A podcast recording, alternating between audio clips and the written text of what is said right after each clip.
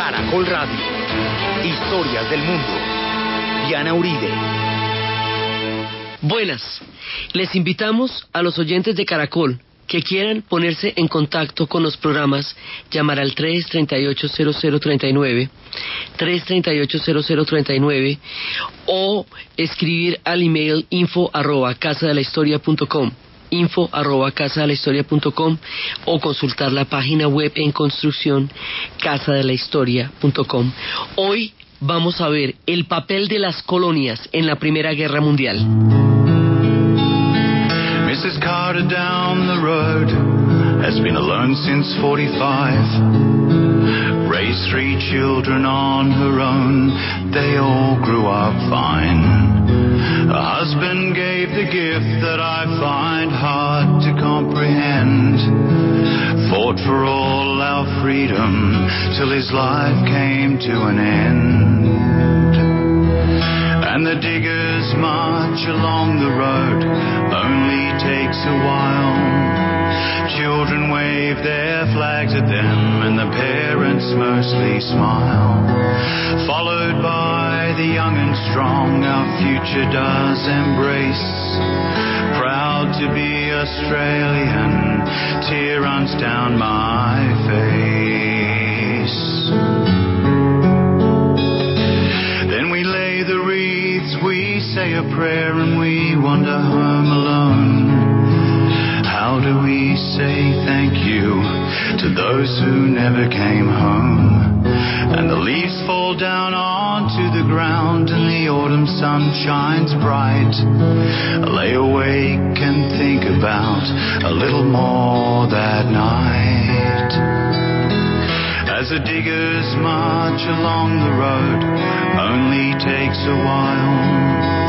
Children wave their flags at them, and the parents mostly smile. Followed by the young and strong, our future does embrace. Proud to be Australian, tear runs down my face. Cuando nosotros decimos que la Primera Guerra fue una guerra mundial, estamos diciendo que no fue una guerra solamente europea, como fue el caso de las guerras napoleónicas, o una guerra parcial, como el caso de la guerra de Crimea. Decimos que es una guerra mundial porque a pesar de que las que se están enfrentando son las potencias y los imperios que hemos venido describiendo a lo largo de toda esta serie, en realidad como cada uno de ellos tiene colonias, esas colonias también se van a ver involucradas en el conflicto. Y como las colonias que tienen están por el mundo entero, el hecho de que esas colonias se hayan visto metidas en este conflicto hace que el mundo entero haya estado en esta guerra. Por eso es una guerra mundial.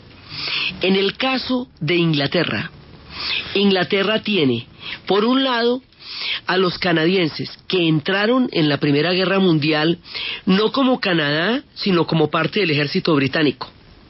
Por el otro lado tiene una, un, grupo que se conformó entre australianos y neozelandeses. Estos australianos y neozelandeses se conocen con el nombre de los ANZACs, Australians and New Zealanders, que son los, los regimientos que van a pelear en la Primera Guerra Mundial del lado de los ingleses. También los ingleses tienen, cuentan con la gente de Nepal y con la gente de la India que va a pelear en Mesopotamia. Por el otro lado, Francia para ese momento tiene más de la mitad del África. Y es tan grande, tan grande el territorio que Francia tiene en África que la guerra se va a trasladar también al África Occidental y va a haber una pelea feroz por los territorios alemanes que estaban allá a partir del reparto de Berlín. Entonces, las colonias van a involucrar a muchos más pueblos de los que tienen que ver directamente con el conflicto y eso es lo que le da un carácter global a esta guerra y la hace la primera de esas características en la historia contemporánea y donde tengamos memoria por ahora. Entonces, resulta que esas colonias, lo que significó para ellos quiénes eran, que también murieron, que también conocieron el horror, que también vivieron cosas terribles, es a los que les vamos a dedicar el programa de hoy, la guerra mundial vista desde los otros ojos, desde los ojos de las colonias. Empezamos entonces con una canción que es un homenaje a las fuerzas de los Anzacs, de los australianos y de los neozelandeses, que fueron a combatir a Gallipoli y fueron a combatir a los diferentes campos de batalla y murieron en cantidades increíbles. Fue muchísima la gente que murió. Entonces, ¿por qué es tan importante para ellos? Hasta 1901 ellos eran colonia oficialmente eran colonia de la Gran Bretaña, pero después negocian un estatus en el cual tienen, digamos, una participación como de autonomía, ya no son específicamente una colonia, pero siguen siendo parte de la comunidad británica. Cuando van a entrar allá, que se conforman los cuerpos como tal, después de 1908 ya después empiezan a conformar estos cuerpos militares que están compuestos de jóvenes que provienen de Nueva Zelanda y que provienen de Australia. Eh, el, el conjunto de estas dos naciones es lo que se llama ANZACs, porque se llama así Australians and New Zealanders, neozelandeses. Entonces, estos neozelandeses y estos australianos que van a conformar los escuadrones de los ANZACs van a tener una participación en la guerra sumamente importante, van a, tener un precio altísimo de vidas, altísimo, altísimo para la proporción que tenían estos pueblos en sus tamaños de población, a la cantidad de gente que murió, es una cosa absolutamente escandalosa. Pero el hecho de que hubieran sido tan valientes, el hecho de que hubieran sido tan aguerridos, el hecho de que hubieran sido tan decididos, aún en una guerra tan irracional y tan sin sentido como fue la Primera Guerra Mundial, aún con el desperdicio tan lamentable y tan, y tan irrecuperable de vidas que tuvo toda una generación perdida en los campos de Europa, aún en los casos tan graves en que esta guerra llevó al límite la estupidez humana y la barbarie, aún en esas textos, eh, la, participación de los Anzacs está revestida de un heroísmo y de un empuje y de una fuerza tal que le dio identidad a estas dos naciones. Es a partir de los Anzacs que los australianos y los neozelandeses empiezan a tener una idea de un imaginario de nación distinto a la pura y simple pertenencia de los británicos. Hoy día, en Australia, se celebra supuestamente el día de Australia, es el día que los británicos desembarcaron en la isla, pero eso es una fecha muy polémica porque la consideran terriblemente excluyente, porque los aborígenes australianos han habitado esas islas desde tiempos inmemoriales, probablemente sean una de las poblaciones más antiguas del planeta, pero ha habido toda una problemática acerca del hecho de que ellos no fueron reconocidos como humanos cuando llegaron los ingleses, porque su religión no está en la piedra ni en las catedrales, sino escrita en el arco iris y en las huellas de la arena. Como los ingleses no podían percibir esto como tal, entonces no lo reconocieron como seres humanos durante muchísimo tiempo, casi hasta el siglo XX. Por lo tanto, la fecha de entrada de los ingleses a la isla para los aborígenes australianos es un duelo y para otros es una forma muy excluyente de definir la nación actual de los australianos. Así que lo que realmente los convoca a ellos lo que realmente los une fue su participación en la Primera Guerra Mundial. Estos regimientos de los Anzacs, estos muchachos que pelearon en Gallipoli, estos muchachos que pelearon en tantos campos de batalla, crearon una sensación de orgullo que se volvió un mito y luego cada vez que pasaba el tiempo se sentían más invencibles, más poderosos, ya parecía que eran especies de superhéroes. Después, eh, con la historia dice, bueno, tampoco eran así, o sea, muchos de ellos no estaban bien entrenados, eran jovencitos recién reclutados, murieron muchas veces como patos, o sea, no, no fue tampoco que hubieran sido unos superhéroes, pero lo fueron para su pueblo. Su pueblo los convirtió en tales.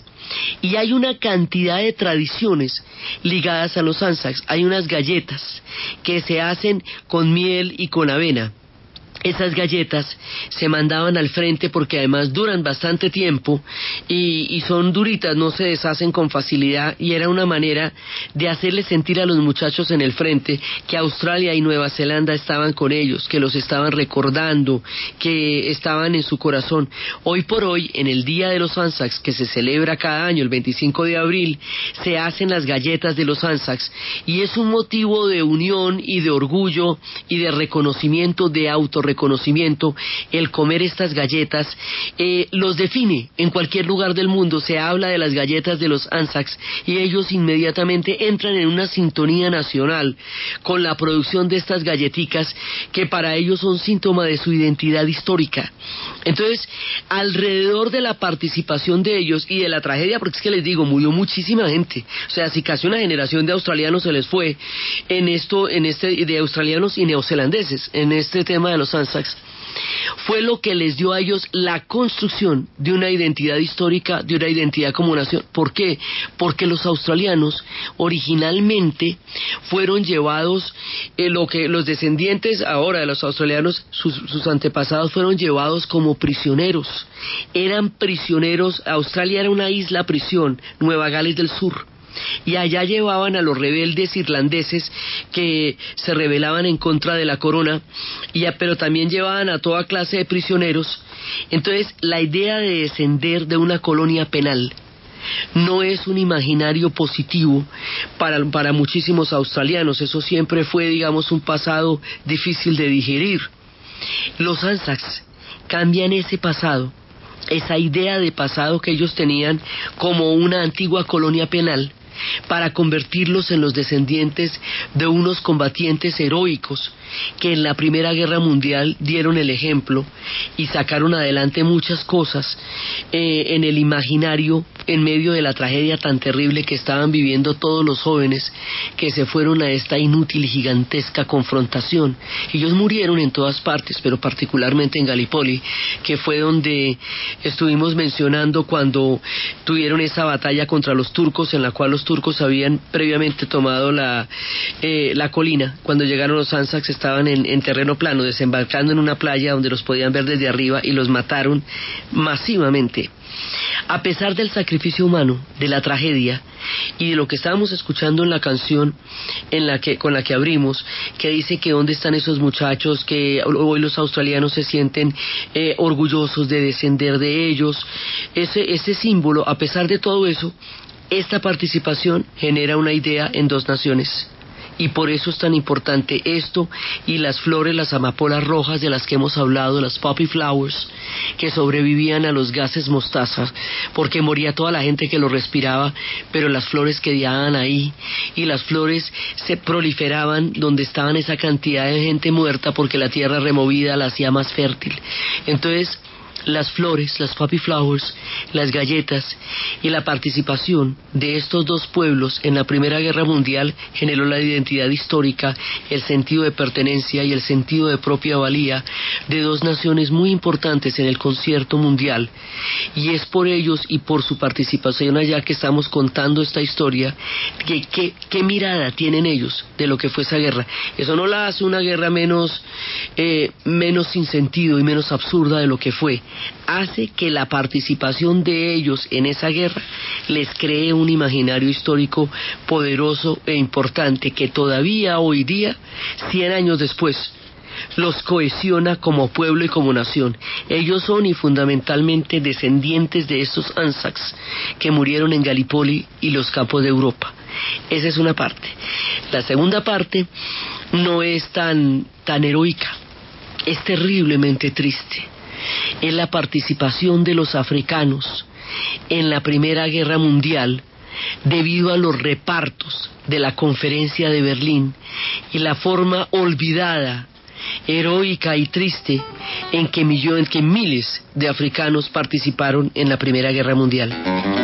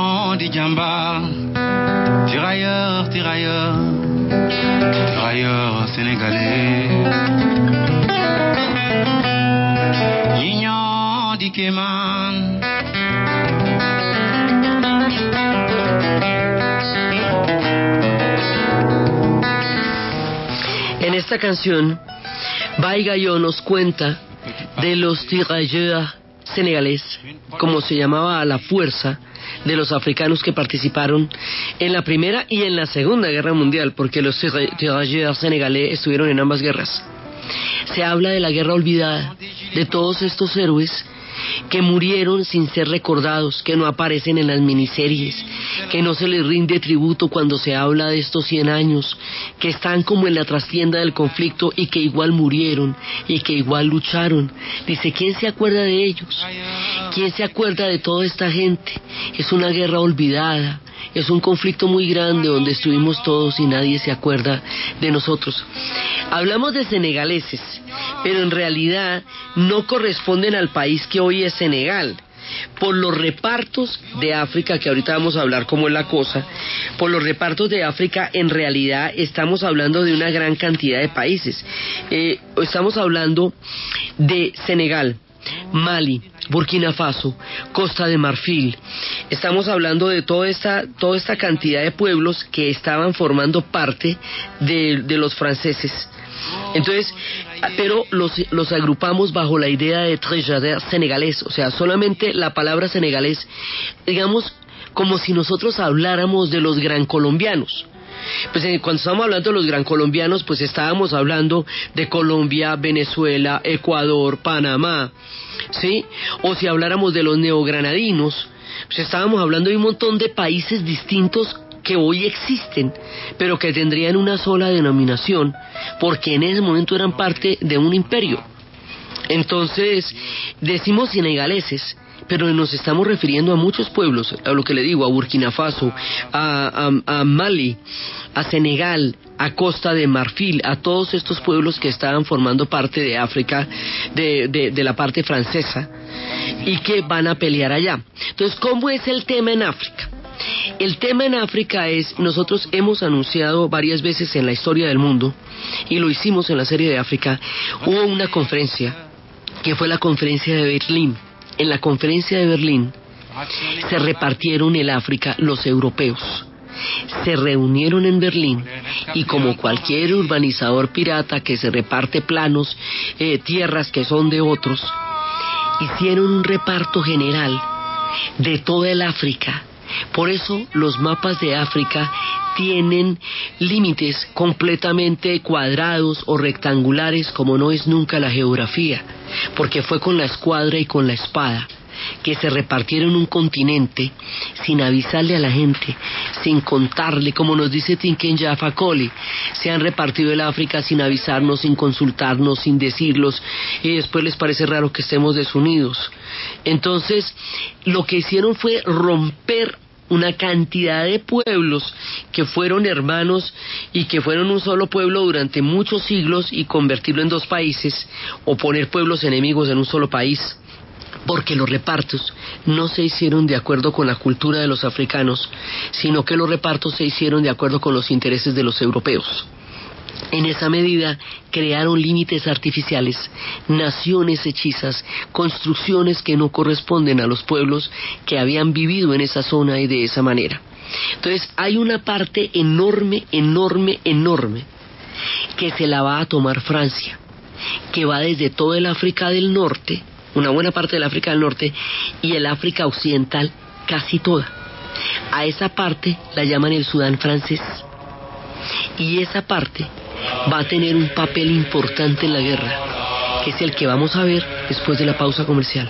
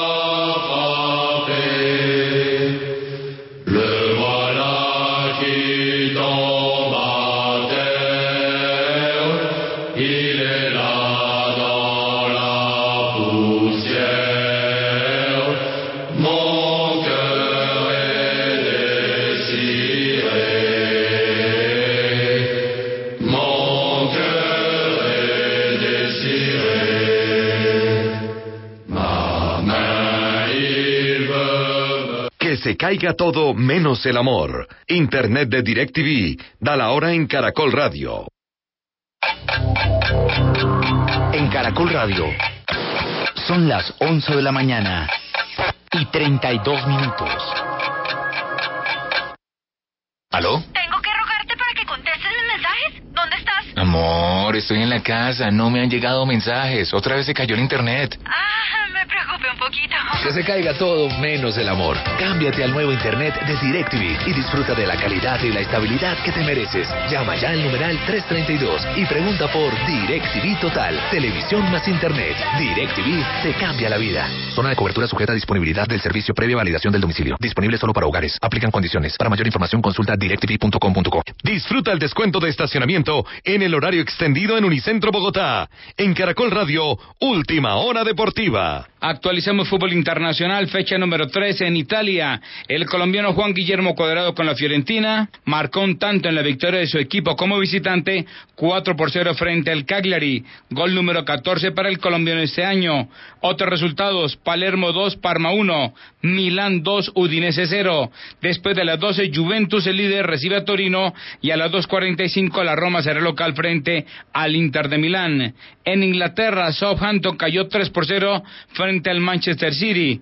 A esta hora juegan Tottenham y Everton. Y en Colombia, en el Atanasio Girardot con el Partido Nacional Caldas, se cierra la cuarta fecha por semifinales del fútbol nacional. Roosevelt Franco.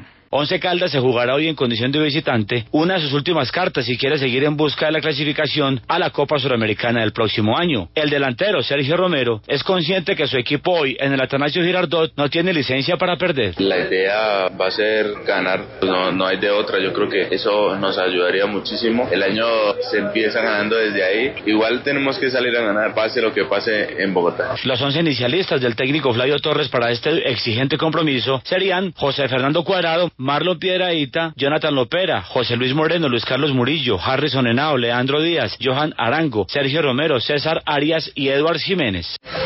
Más información en www.caracol.com.co y en Twitter, arroba Caracol Deportes.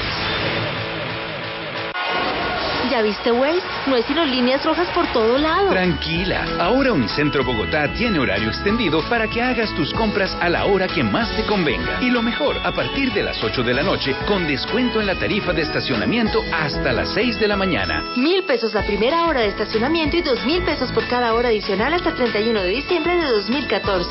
Ven y vive tu cuento de Navidad aquí en Unicentro Bogotá.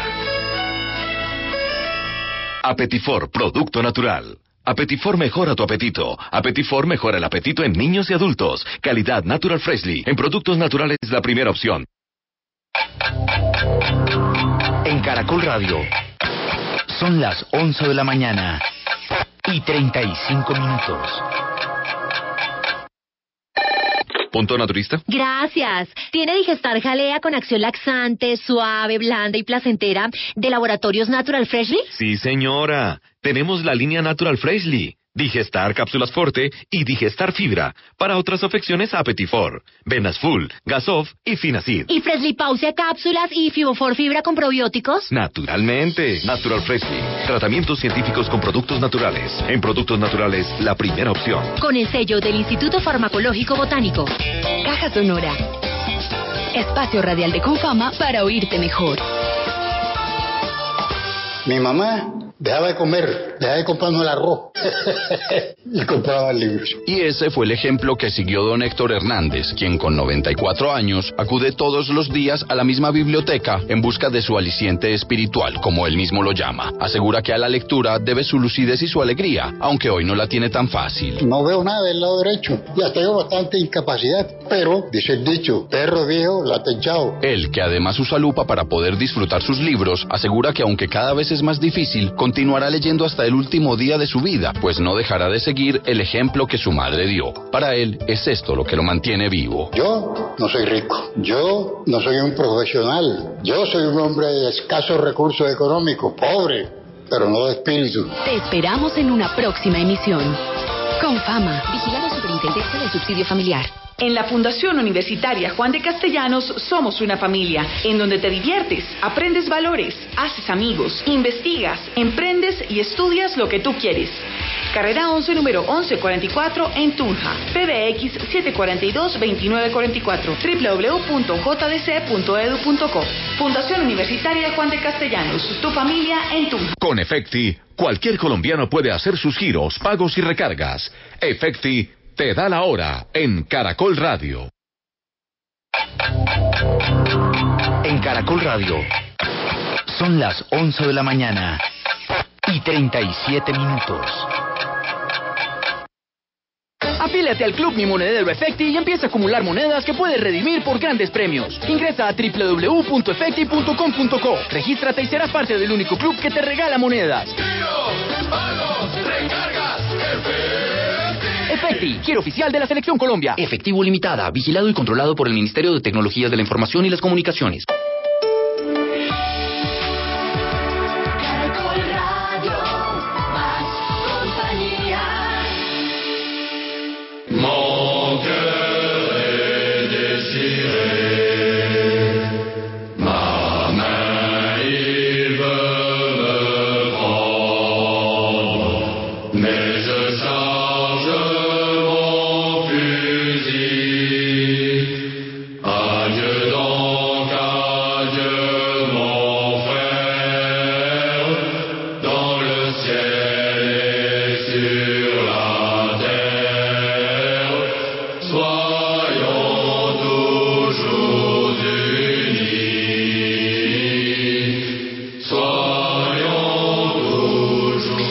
Son canciones de legionarios. También ellos estuvieron en la legión extranjera.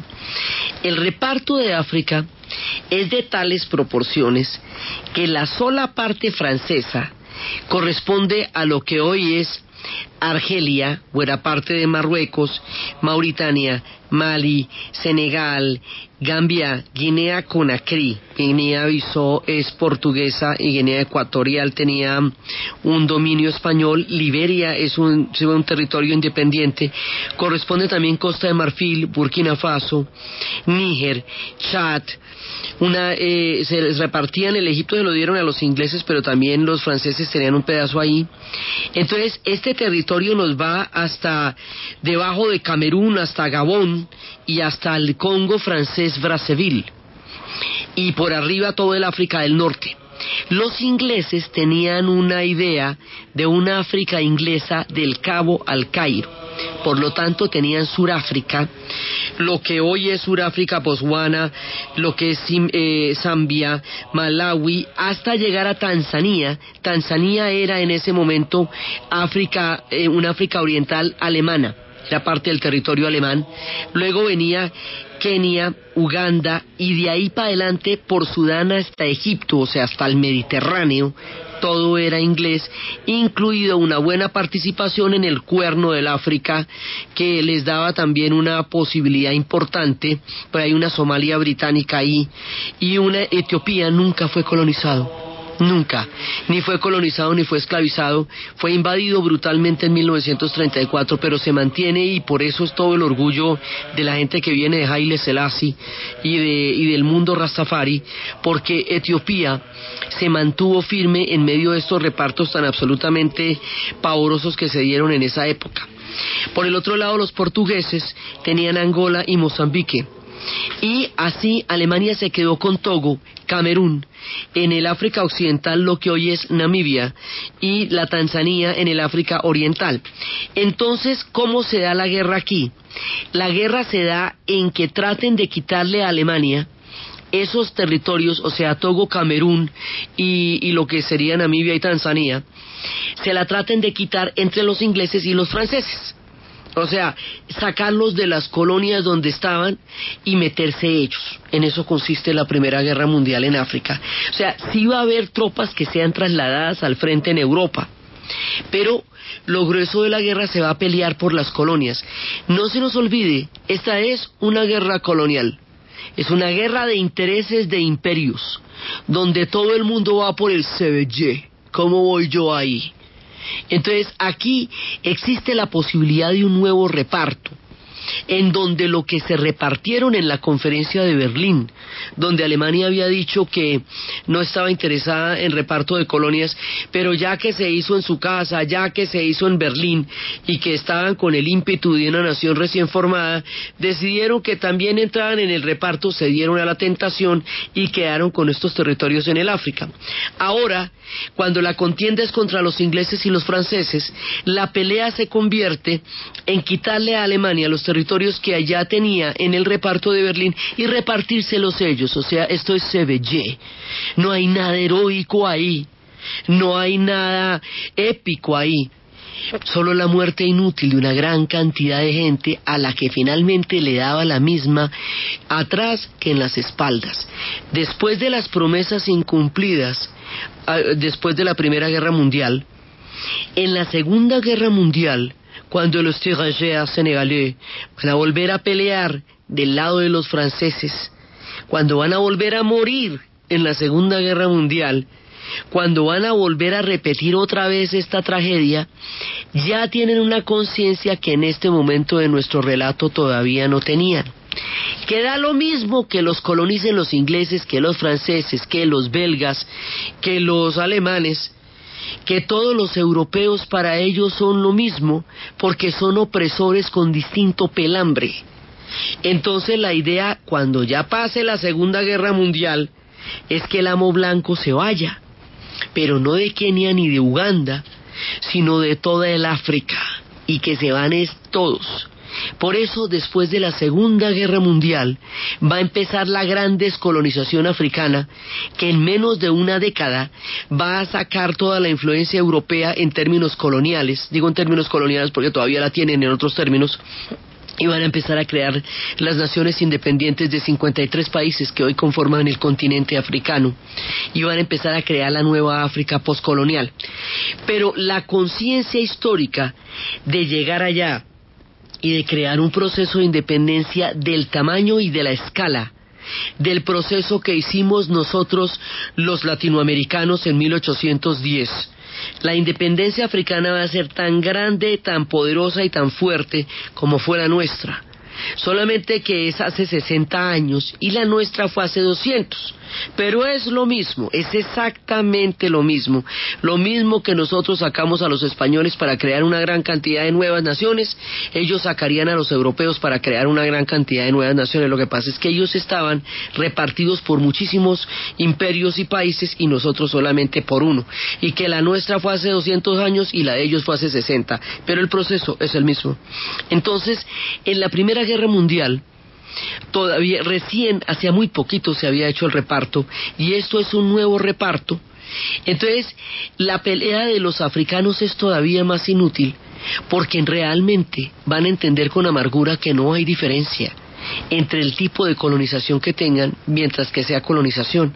Ninguno va a ser más chévere con ellos, no era mejor estar con los ingleses que con los alemanes, porque el esquema es exactamente el mismo, un esquema extractivo de un pueblo que se pone al servicio de una metrópoli a la cual va a enriquecer entregándole sus propios recursos y su propia riqueza. Entonces, eh, las guerras de la, la Primera Guerra Mundial en África, pues a ver, es más inútil todavía porque eh, ellos van a tardar mucho tiempo después en descolonizarse, tendrían que entrar en la segunda. Tienen una memoria de valía y de participación en esa guerra igual que la tienen los Anzacs, pero están olvidados por el mundo. No hay miniseries para ellos. Había una película que se llamaba Blanco y Negro a color, donde mostraba lo inútil que resultaba para ellos estar metidos en una guerra europea por un reparto de su propia tierra. O sea, por donde usted lo mire, esto no tiene sentido. Lo que pasa es que el valor y la fuerza de los trésoriers senegalés también generó un sentido de pertenencia. Oye, hoy en Mali, en las imágenes que están pintadas de toda la epopeya de ellos como nación, les trésoriers senegalés cumplen un papel muy importante en la medida en que los, eh, malienses también formaron parte de ese cuerpo. Eso también es un cuerpo que genera valía en el África. Son héroes que ellos tienen, son imaginarios que ellos acarician, son son historias que a ellos los enorgullecen, porque también son la simiente de lo que después sería el gran proceso de descolonización africana. Pero en la Primera Guerra Mundial es solamente ayudar a los que se están repartiendo a repartírselos de otra manera. Esto va a generar que todos los territorios que Alemania tenga en África los va a perder. Y los que Japón, porque es que Japón también se va a meter en la guerra, Japón va a tener en el Pacífico los territorios que había alcanzado de una u otra manera. Alemania se va a expandir hacia el Pacífico Japón. Entonces, Japón, porque vamos a ver después que Japón va a ser, va a entrar a la guerra del lado de los aliados. Japón va a tener intereses en el Pacífico y los Estados Unidos también. Y en algún punto más adelante en los mares del Pacífico van a encontrarse esos intereses de manera opuesta para la Segunda Guerra Mundial. Digamos, aquí estamos preparando los territorios y cómo van a quedar las cosas para una nueva confrontación que nadie se imagina que vaya a suceder porque lo que estaba pasando aquí era más allá de todo horror y sin embargo va a pasar. Entonces la llamamos mundial porque todo el África está metida aquí. Eh, porque están metidos los neozelandeses y los australianos, porque se metieron los japoneses por el lado del Pacífico, del lado de los aliados, porque se metieron los italianos, ya avanzada la, la contienda, se metieron también los italianos, pero no solamente por eso, la llamamos mundial porque los regimientos de la India que estaban que formaban parte del Imperio británico se van a expandir hacia Bagdad primero hacia Basora y luego hacia Bagdad, en la región del Golfo Pérsico.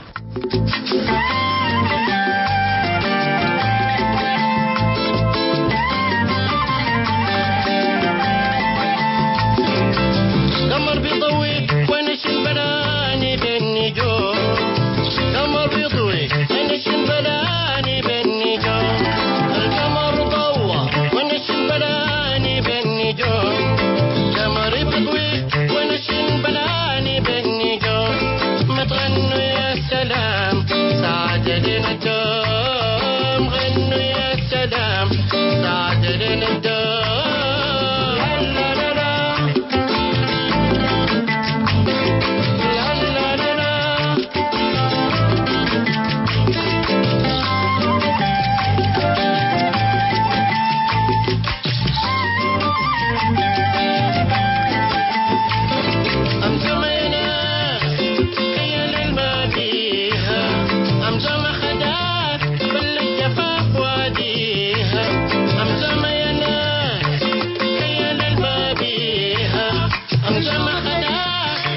parte del Golfo Pérsico que quedaba en ese momento bajo el Imperio Otomano, hay un lado en, en la parte que tiene que ver entre Irak e Irán, que lo llamaban el Arabistán. Por eso les parecía todo más o menos lo mismo. En Inglaterra se ha tomado una de las decisiones más importantes en toda la historia geopolítica. Churchill, como primer lord del almirantazgo, ha decidido cambiar la fuente energética de la Armada Británica, de los barcos de carbón a los barcos de petróleo. Al hacer eso, necesita el control sobre la fuente de petróleo. La fuente de petróleo es el Medio Oriente y eso está bajo la dominación del Imperio Turco Otomano. Entonces el imperio turco otomano se le vuelve una estrategia geopolítica y una necesidad a los británicos. Ese imperio no solamente lo tienen que tumbar, sino que lo tienen es que tragar. Y efectivamente se lo van a repartir. O sea, está condenado ese imperio otomano, te digo, por donde lo veas. O sea, ya lo sacaron de Europa y ahorita empiezan a, a comérselo como un queso por todos lados. Entonces, necesitan el petróleo, necesitan el paso por el canal del Suez, garantizarlo lo, tienen ellos, pero necesitan garantizarlo de todas maneras y necesitan, los ingleses eh, necesitan tener claro que nada va a interrumpir el paso de ellos hacia la India, porque la India es realmente la condición de posibilidad del imperio británico. Por todo eso, los intereses en el Medio Oriente se van volviendo cada vez más los intereses de la Gran Bretaña.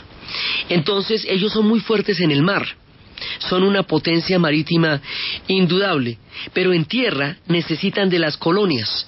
necesitan de los destacamentos de otros pueblos. Es así como un destacamento de la India va a entrar en Mesopotamia.